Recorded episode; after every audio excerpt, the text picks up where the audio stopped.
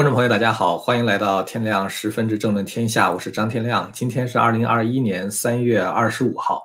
呃，拜登啊，在上任六十四天之后呢，终于迎来了他首次的记者会。所以呢，这个咱们今天要评价一下这个记者会哈。呃，但是昨天呢，他似乎都完全忘记了今天还会有一个记者会。呃，所以后来这个记者昨天在问他的时候说说你准备好明天开记者会了吗？然后拜登就问他说什么记者会啊？显显得非常的滑稽啊！我想给大家看一下这个。呃，我们这个图片哈，呃，这个呢是拜登在这个接受，呃，就是这是这是拜登，大家我把它放大一下哈，大家可以看一下这个记者在问他说：“你准备好记者会了吗？”然后他说：“什么记者会？”嗯，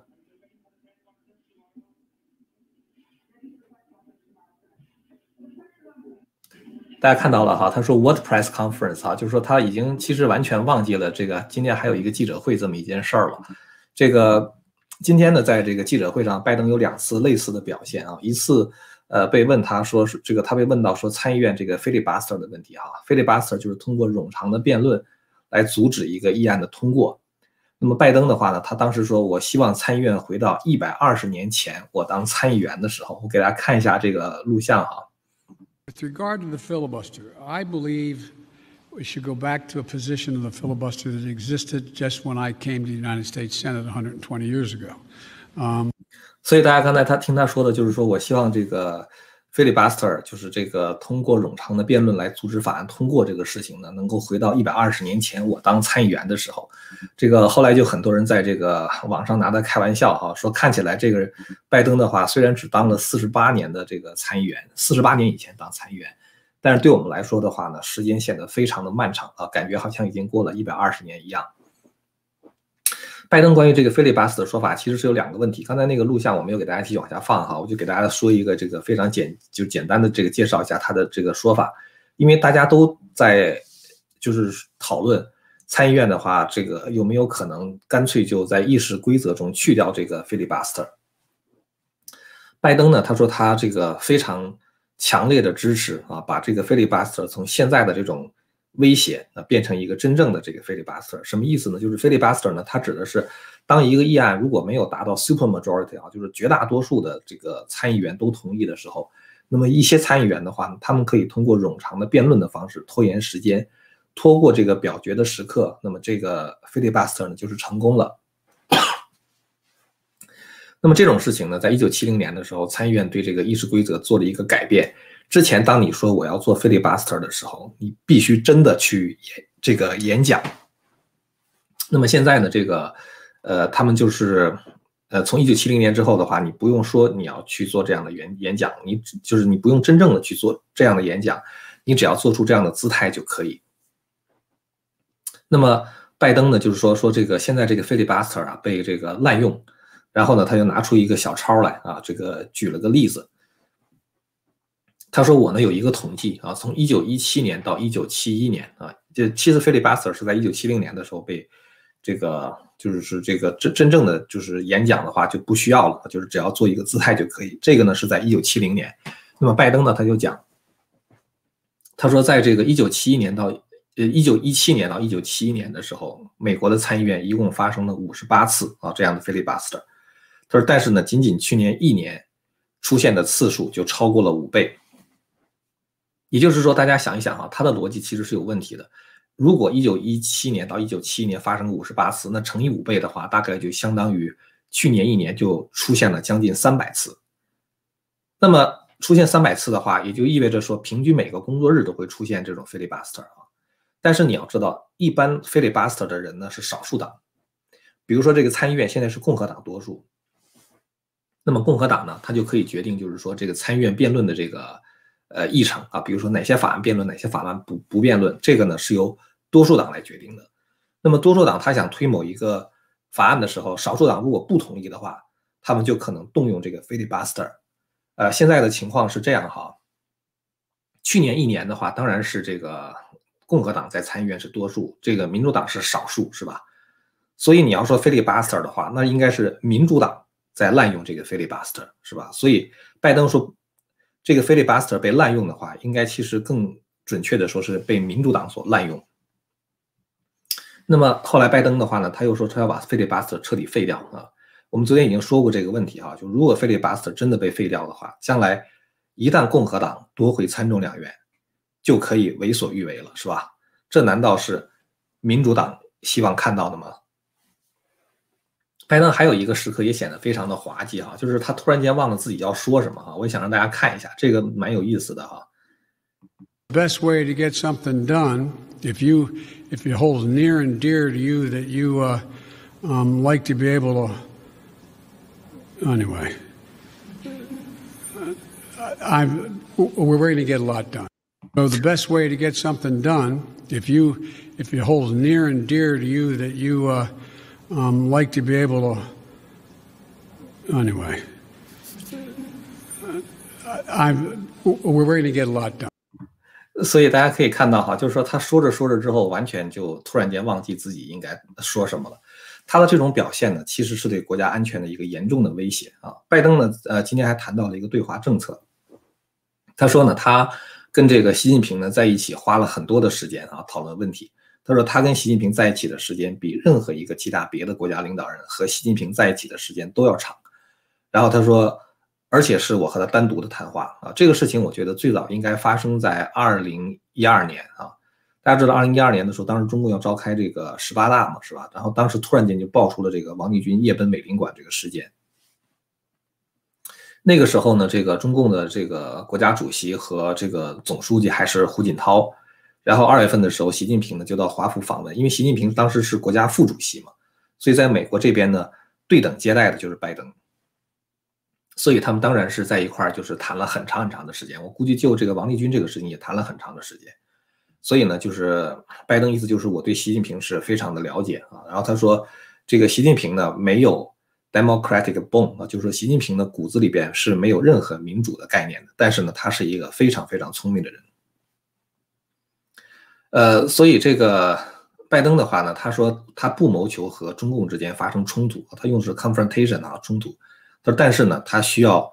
这个迫使中共呢去遵守这个国际社会的规则啊，然后说我们会跟中共呢非常有效的这个一起处理问题。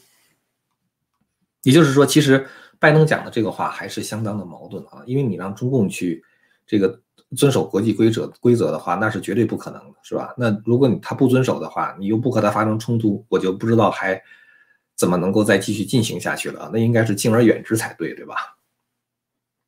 这个整个整个记者会呢，这个拜登都没有给福克斯新闻记者提问题的机会。其实我从一开始就怀疑哪个记者可以提问，哪个不可以提问，这个是事先安排好的。呃。这个大家可以看一下，就是后来呢，就是现在这个有记者偷偷拍到一个这个照片哈，这个照片现在已经被公布出来了。呃，这个照片呢，就是呃，拜登在演讲的时候，呃，拜登在这个回答记者提问的时候，他手里边他是有这么一张这个图片的啊。这个图片呢，其实是记者的名字，每一个记者记者叫什么名字啊，长得什么样子。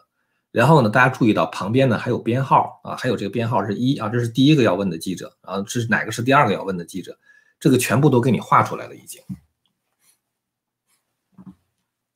所以其实呢，就是说这个哪个记者要提问题，这个拜登事先是知道的啊，而且是生怕他这个忘了，所以特意搞了这么一张图片，是吧？那么这样的话呢，这个记者会就搞得跟两会一样啊。我们知道这个两会的话是。你看着好像是中共两会结束之后啊，这个政府总理李克强也好，温家宝也好，他要这个接受记者提问。其实哪个记者提问，问什么问题，是事先早就商量好的啊。一般的记者的话，他不会让你问问题的啊，根本就不会让你问问题。万一你问的问题，这个领导回答不不上来的话，那不是很丢脸的一件事情吗？是吧？所以呢，这个大家可以看这个福斯新闻的话呢，他就讲，他说这个我们看到这个记者呢，就是没有问拜登一些问题，什么问题呢？就是 COVID-19 哈。还有呢，就是关于什么时候可以学校再重新开放啊，让孩子们回到学校去上课。还有呢，就是科罗拉多的这个枪击案啊，因为科罗拉多枪击案的话死了十个人，这十个人全部都是白人啊。如果这样的话，那你而且这个开枪的是穆斯林嘛，是吧？那照这么说的话，应该是穆斯林对白人的种族仇恨，对吧？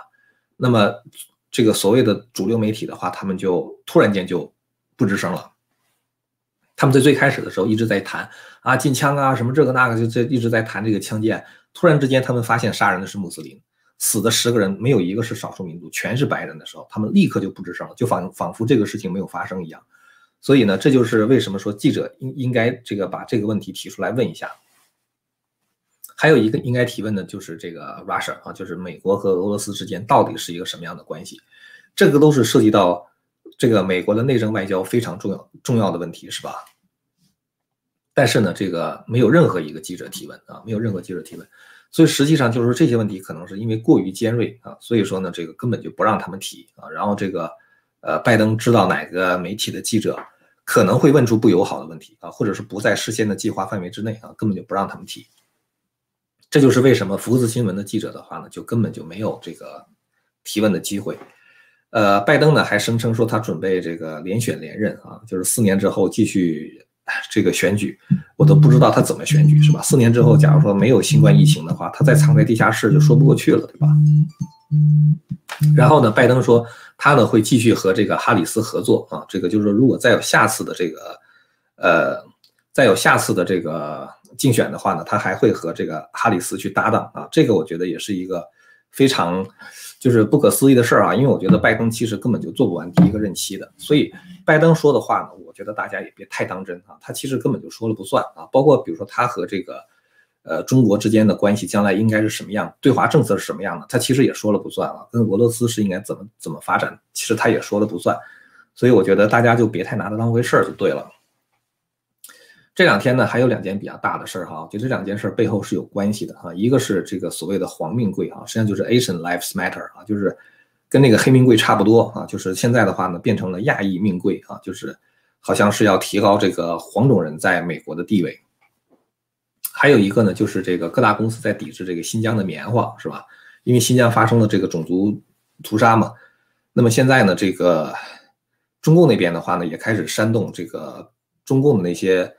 这个小粉红们哈，去抵制这些各大公司啊，像阿迪达斯啊，像 H&M 啊，像 H&M 哈，还有这个耐克之类的。这两件事情背后其实都有中共的影子啊。就是我想说一下这个，先说一下这个黄命贵的事情。呃，我有一个朋友啊，叫这个呃曾征哈，这个他原来是一个法轮功学员，后来在这个中国国内呢被迫害，再后来就是到了美国啊，就做了这个调查记者。那他呢就是有这么一个博客哈，这个里边提到呢，就中共正在美国进行议会夺权，然后呢全力支持杨安泽竞选纽约市长。呃，我大概说一下他的这个文章的内容哈，然后的话再说一说我的一些看法。我们以前呢，这个说过金灿荣的事情啊，就是金灿荣曾经透露过中共的一个计划，就是说如何去控制美国的众议员啊。他说美国的众议员的话呢，一共是四百多个嘛，平均每一个议员的选区大概是七十五万人啊，七十五万人的投票率呢只有百分之三十，而且呢，通常众议员这个选举呢，这个选票会咬得很紧。这样的话呢，一般一个人如果能够掌握几千票的话，就可能会左右这个选举的结果。所以他说，其实呢，我们可以。通过这样的方式来左右美国的选举，哈，让这个众议员都变成我们的人。呃，那么现在的话呢，这个出现这样一个黄命贵的事件，哈，我们叫黄命贵吧，就是呃所谓的亚裔命贵这个事件。这个事情其实我觉得，这个我是不赞成的啊。我在三月二十三号的时候曾经做过一期节目，谈过我对这个事情的看法。我认为所有的生命都珍贵啊，不存在说因为你的这个肤色不一样，你的生命就更尊贵一些。我赞成的是国父所说的“人人生而平等”啊，所以人们互相之间呢，应该是互相尊重的啊，呃，没有说我非得要压你一头、高你一等啊，或者说我要歧视你啊，不存在这个问题，就不应该去推动这样的问题。你感觉好像强调亚裔命贵，好像其他别的命就不珍贵一样啊，我觉得这显然是错误的。但是这个运动呢，在爆发之初，我就知道有一些亲共团体在推动这个事情。曾铮呢，在他的这个文章中就透露。他说，竞选纽约市长的杨安泽呢，曾经在媒体中啊，就曾经提到过，他觉得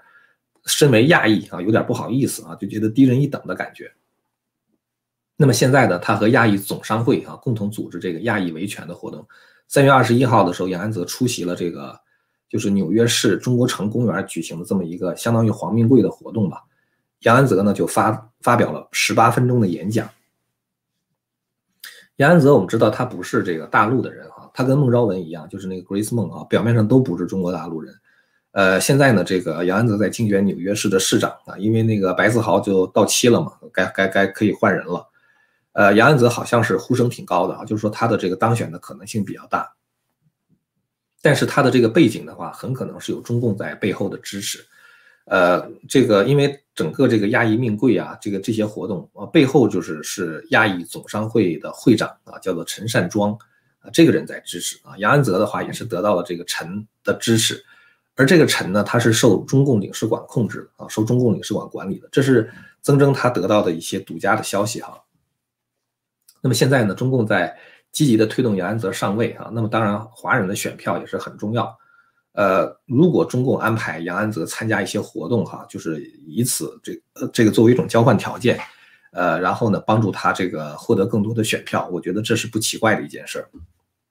当时呢，纽约有一个主机长啊，叫做张六。这个张六的话就是叫刘纯义，这个人呢，他也是一个台湾人啊。这个台湾人呢，他这个虽然感觉好像他是一个台湾人，但是他跟中共的关系是非常非常亲近的啊。这个甚至他在竞选的时候呢，就是中共大量的帮他筹款。呃，这个事情就是当时他在竞选的时候，我记得二零零九年的时候，我就曾经在新唐人电视台说过这个事儿啊，就是刘纯义，他当时在竞选这个纽约的主机长。呃，后来呢，这个刘春义还是当选了，但当选之后呢，联邦调查局就调查他，发现他得到很多的捐款，那些捐款呢来自于华人，什么洗衣店呐，什么什么之类的，那些人基本上从来不捐款的。然后的话呢，他一些捐款，比如说好几百个人只用一个地址，那你不不可能好几百个人住在这一栋房子里面是吧？后来联邦调查局呢就调查啊，发现给他筹款的人呢其实就是中共的人啊，那个人还因此就是有一个人进了监狱，有一个人好像是呃罚款还是怎么样啊？就有一个叫做杨杨什么的，就是帮他筹款的那个人。那那个人好像是嗯腿缺一条腿，好像是，呃具体的我也记不太清楚了哈。就是说像这样的人，他背后筹款啊，就是帮他大规模运作说华人捐款的，这个一般来说背后都有这个中资的背景啊，或者说是中共的背景。曾铮呢就引用这个消息人士的话说，说中共现在就是在就这个新的这个战略哈，呃就是他的那个消息人士就跟他说说中共呢现在。这个统战人员啊，就告诉那个消息人士，他说中共现在有一个新的统战政策啊，说民运的话呢，算是人民内部矛盾啊，就等于是民运已经跟共产党，呃，不是那么尖锐了啊。说法轮功的话呢是敌我矛盾，然后说中共呢要动员在美国所有的亲共力量啊，包括中共幕后支持的竞选人联合起来对付法轮功。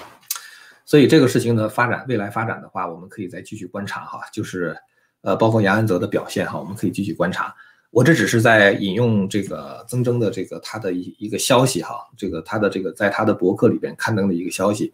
呃，具体的这个真正的调查，像刘春义一样，很多时候我们都是怀疑哈，只只非得要等到这个联邦调查局出手之后，呃，进行真正的调查之后的话，可能才会知道啊，这个背后的水到底有多深。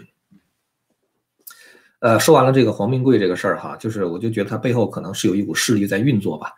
那最后呢，再说一说抵制这个新疆棉啊。这个新疆我们知道，这个现在欧盟也好，美国、加拿大、英国啊，他们都在联合的这个，呃，就是发布这个制裁令啊，就是凡是在新疆涉及到这个种族灭绝事件的相关的中共的责任人啊，都在他们的制裁范围之内。那么英国的话呢，就是前两天通过一个法律啊，就是如果某一个国家发生了种族灭绝的话，英国是不能跟他做生意的啊。呃，类似于这样的事情的话，在世界各地，我相信将来还会很多啊，因为它有一个叫做全球马格尼茨基法案嘛，就是说，如果某一个国家的这个官员由于贪污腐败啊，或者犯下这个种族灭绝的罪行，那么国际社会的话，它是有有这个义务进行制裁的。呃，那么很多这个公司的话呢，一看到这这个情况，他就有点这个要 back down 了啊，就是本来比如说他。这个会使用新疆生产的棉花，就是这个奴工生产的棉花吧？那现在就说我们不用了啊。这个事儿呢，就是有一些大公司啊，像这个阿迪达斯啊，像耐克啊，像这个 H&M 啊，还有一些其他别的哈，甚至有人说巴宝莉也卷入其中。我那个具体我没有仔细看。那么现在就有一些港台的艺人跳出来啊，他们说，如果你们抵制新疆的棉花的话，我们就抵制你啊。呃，其实我觉得对这大公司来说的话，也是很难做啊，因为这个。美国它毕竟还是有一些这个相对来说媒体的监督嘛，是吧？如果一个大公司和这种种族灭绝挂钩的话，他可能也是很难过啊。像刘亦菲前段时间拍那个电影《木兰》，是吧？当时就是在片尾会感谢这个新疆的武警，然后后来说哦，你如果感谢新疆武警的话，就是等于跟这些种族灭绝的刽子手站在一起啊，所以我们就抵制木兰。所以呢，有一些公司的话，他不愿意就是说卷入这样的丑闻中去，那他就说，那我干脆不用新疆的棉花，反正不用他的棉花，我也可以生产我的产品嘛。结果呢，现在就是港台艺人啊，还有一些中共的小粉红们，他们就号召、号称啊，不能说号召，他们说号称是自己在抵制这个新疆棉啊，在在抵制这些大的公司。其实我觉得，如果你真的是想这个帮中共一把的话啊，你最简单的就是你证明说新疆没有发生种族灭绝，是吧？其实我觉得这个抵制不抵制本身并不是问题，问题是你为什么在抵制啊？你也可以抵制我，我也可以抵制你，是吧？关键的问题是抵制的原因是什么？大公司抵制的话呢，是因为他们不想和种族灭绝的罪行绑在一起。那么抵制大公司的这些艺人们或者是中共啊？他是因为他们自己就愿意和这个种族灭绝的刽子手站在一起，是吧？我觉得这个事情等到将来真相大白之后，对于他们来说也是一个耻辱。所以我觉得这个就是我们有的时候看到同样的一个事情发生啊，这边也在做，这边也在做，看起来是同样的事儿啊，但是我觉得背后的动机才是我们真正应该注意的。呃，这个就是今天因为拜登开记者会嘛，所以想跟大家快速的更新一些消息哈。呃，我们这个。现在的这个频道呢，这个流量被压得非常的厉害，呃，有一些这个就是我们现在正在就是策划，就是这个想给呃会员的一些更多的就是 benefits 哈，就是提供一些更多的方便，啊，就是以后我们这些呃讲的这个稿子呢，呃，可能它的文字会放在会员网上啊，这样的话可能对会员来说的话更方便阅读，呃，也欢迎大家呢到这个会员网站去做客啊，会员网站就是在我们这个呃视频的下面。呃，今天想跟大家说的就是这些内容了啊。如果您要是对我们谈的内容感兴趣的话，欢迎您订阅和传播这个频道。我们下次节目再见。